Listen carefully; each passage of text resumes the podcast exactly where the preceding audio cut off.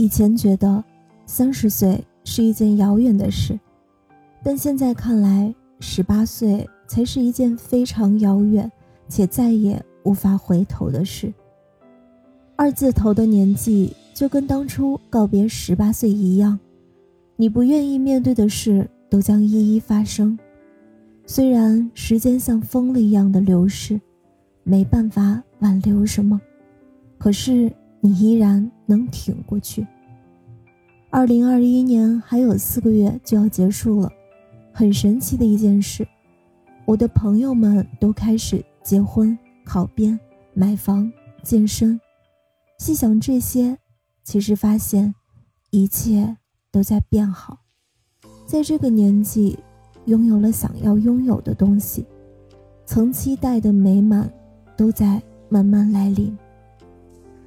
最近收到讯息，我大学时最好的朋友结婚了。在平凡的人生中，每个人都在井然有序地生活着，幸福和琐碎构成了生活的全部。人生除了告别，还有新生，新的生活，新的生命，新的一段关系。也许最不甘的是没有任何变化。而我要庆幸，我的朋友们都各自幸福着。耳机里突然响起林宥嘉唱的《还等什么》，朋友们都结婚去了，和最爱的人共度一生。唱到和最爱的人的这里的时候，林宥嘉突然停顿了一下，我的心也跟着停顿了，好像在提醒自己。也许某一天，会突然停下来，停在一个让人安宁的地方。把这首朋友们都去结婚了，分享给朋友，结果他在微信上回复我：“好听吗？感触吗？想哭吗？想结婚吗？”于是我回复：“除了最后那个，其他答案都是肯定的。”毕竟结婚没办法解决很多的事儿。听完这首歌第六遍的时候，我按下了暂停。夜晚不是那么的安静，楼下的夜宵摊才开始喧嚣，有人大喊着“干啊”，有人在大笑。人间的烟火总是不灭，唯一丢失的。可能是那些心动的瞬间，就像喜宝写的，他遗失了那个黄昏一样，我也遗失了我的黄昏。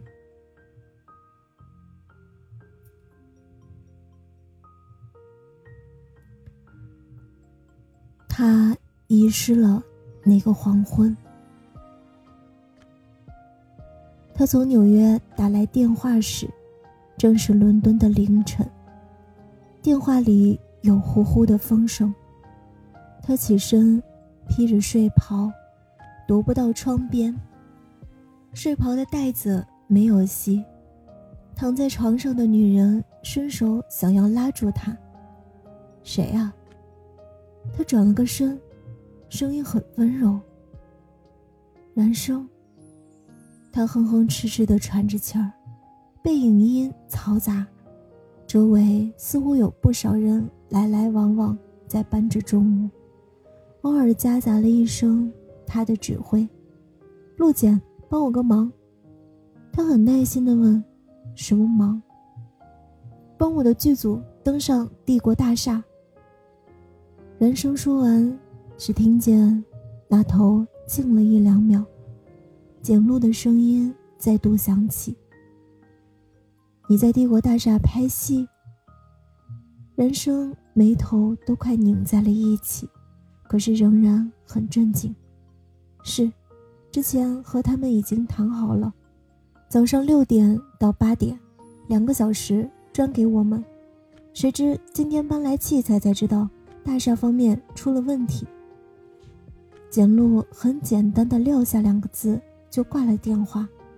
他说：“等着。”人生得了他这两个字，如同得到了天大的保证。所有焦躁一扫而尽，安静从容地开始指挥调度。冬季的纽约将近六点半才天亮，而在天亮之前，帝国大厦方面派下来拍戏的许可通知，剧组所有的人都欢呼不已。简路前面，被人吵醒，便再也睡不着。女伴见他眉心深锁，忍不住问：“是谁打来的电话？敢在这个点打来电话吵醒简露这样的人物？”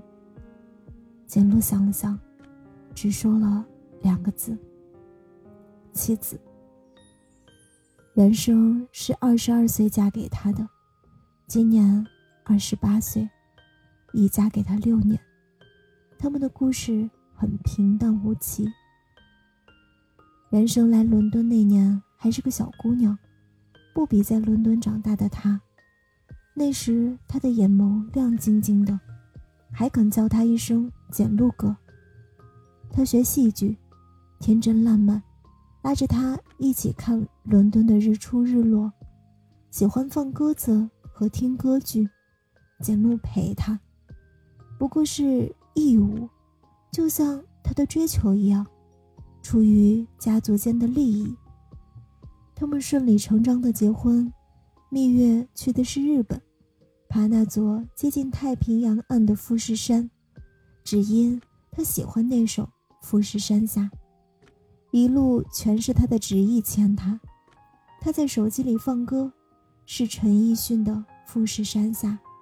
他靠在火车上睡觉时，他固执地把耳机塞到他的耳朵里。那低沉哀伤的调子，并没有怎么打动他。简露只觉得他幼稚，还像个小孩似的追星，而他喜欢的，一向是优雅、得体而有自知的女人。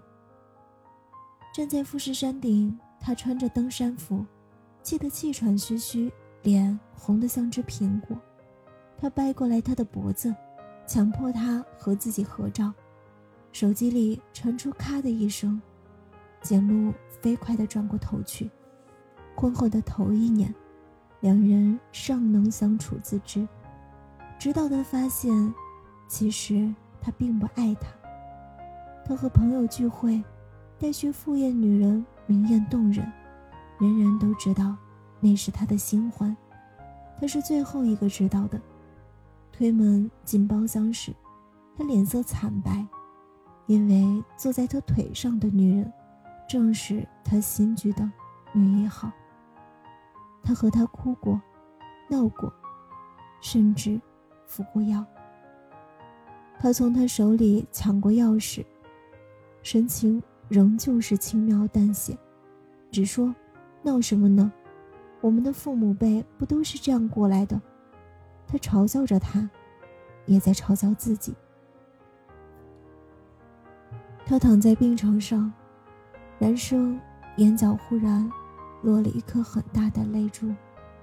他喃喃着，言语苍白，几近无助，落在他耳里，却听得一清二楚。他说：“我以为你是真的喜欢我，我就是不愿像我父母那样，才独自赶赴伦敦寻找爱人。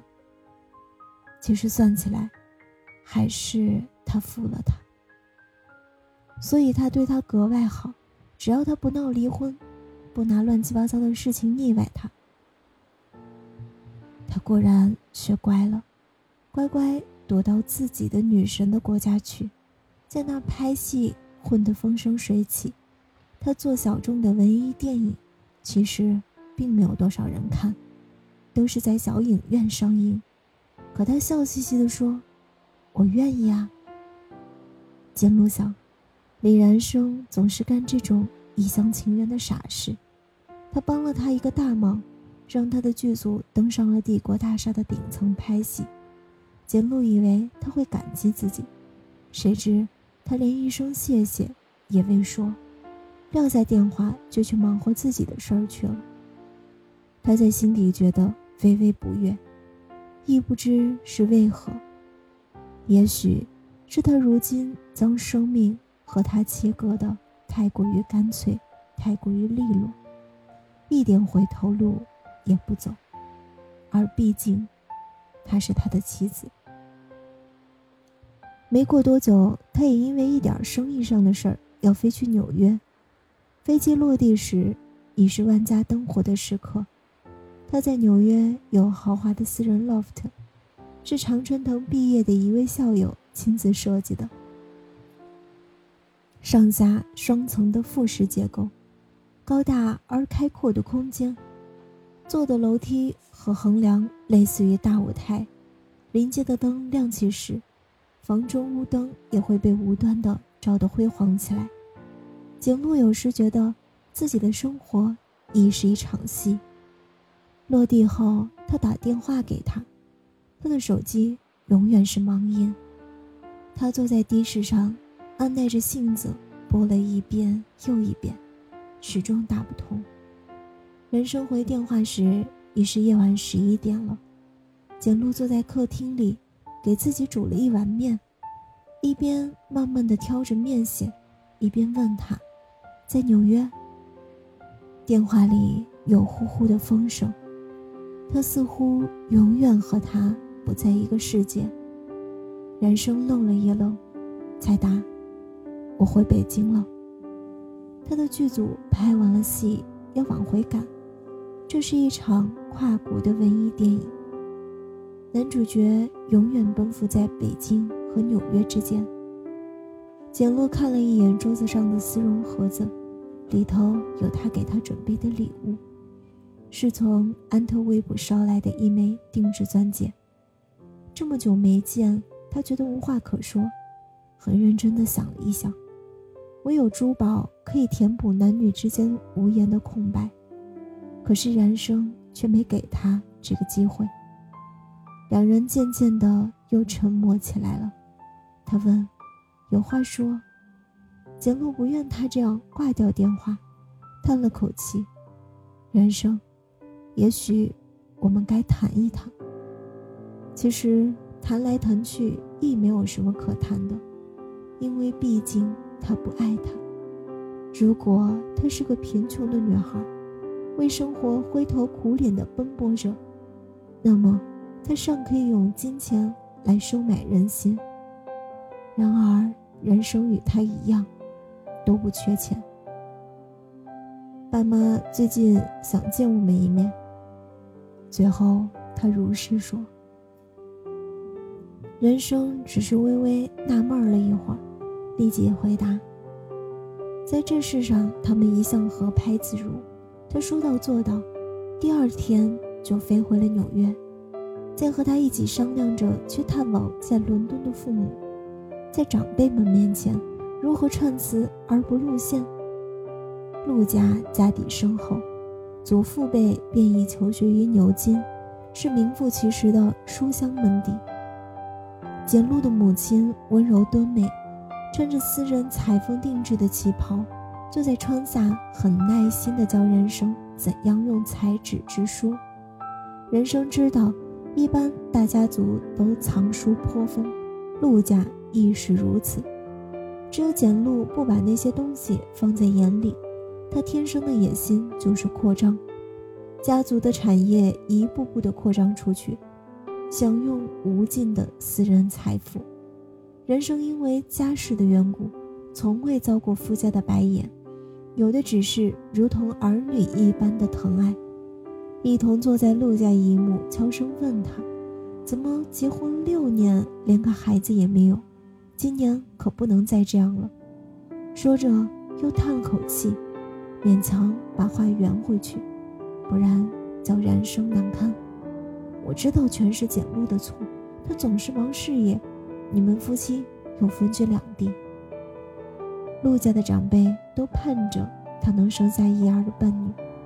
因为他与简露的感情一直不好，如果再没有一个孩子，两家的利益关系岌岌可危。人生只是很安静的一一应下。回纽约时带走的是大半个行李中的中药。人生在纽约亦有办公寓，单身小居，厨房连着吧台，坐在高脚凳上，倒着红酒，就可以看见落地窗外的璀璨灯火。即使同在纽约，他们依旧是分居。他拖着一箱行李的中药在机场和他说再见。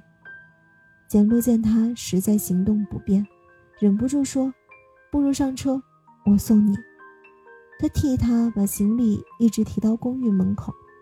男生踢掉鞋子，满身疲倦的和衣倒床睡去。简洛横在了门边。不回去，他终于有点惊讶的抬起眼看着他。简洛看了一眼他踢得远远的鞋子。以一种男主人的姿态推门而入，把行李箱放在了客厅中央，把中药一件件的拿出来。陆家有专属中医，是老一辈的交情，这些药的配方在外头买不到。人生努力压抑着自己的情绪，转身去吧台开了一瓶酒。陆家摁住他开瓶的手，看了一眼手里的药包，这个点不算晚。从今天开始喝吧，他觉得自己未被尊重。喝什么？中药。人生只觉得很疲惫。陆简，我以为你在爸妈面前，我们已经做够戏了。陆简干净利落地打断了他的话：“我今晚会留下。”人生觉得有些讽刺。他说留下的时候的口气，好似施舍。像是满清的皇帝面对一盘绿头牌，不知道要挑哪个，终于选定了。太监连声高喊：“嫔妃喜不自禁。”换作是别人，他未必会伏低作小。然而，那个人是陆简，是十几岁时自己千挑万选的陆简，是旁人眼中换也换不来的陆简。他从来都是将他的骄傲当做理所当然，只是低了低声。可是我很累。他抿了抿唇，大约没想到他会拒绝。人生已有了将他推往门外的趋势。就这样吧，陆简，放过我，也放过你自己。帝国大厦上的那场戏拍的怎么样？他没被他推动，反而。问起了另一个话题，人生点头，和预想的一样。片子什么时候上映？得等明年了。不过就算上映，也是在小影院。这么辛苦，值得吗？他终于问出了自己无法理解的问题。人生抿着嘴角，无声的笑了笑，像是在反问他：如今是否？值得，还有什么意义？他的世界和他的世界从来都不是同一个，从不是。然而，他最终说：“值得的，因为这是我喜欢做的事。”结婚前，他们曾去过世界上最小的主权国家梵蒂冈，站在由米开朗基罗设计的圣彼得大教堂前，他也这样问过他。刚毕业就嫁给我，值得吗？那时人生还烂漫，只是在相机中摆出一张天真的笑脸。他说：“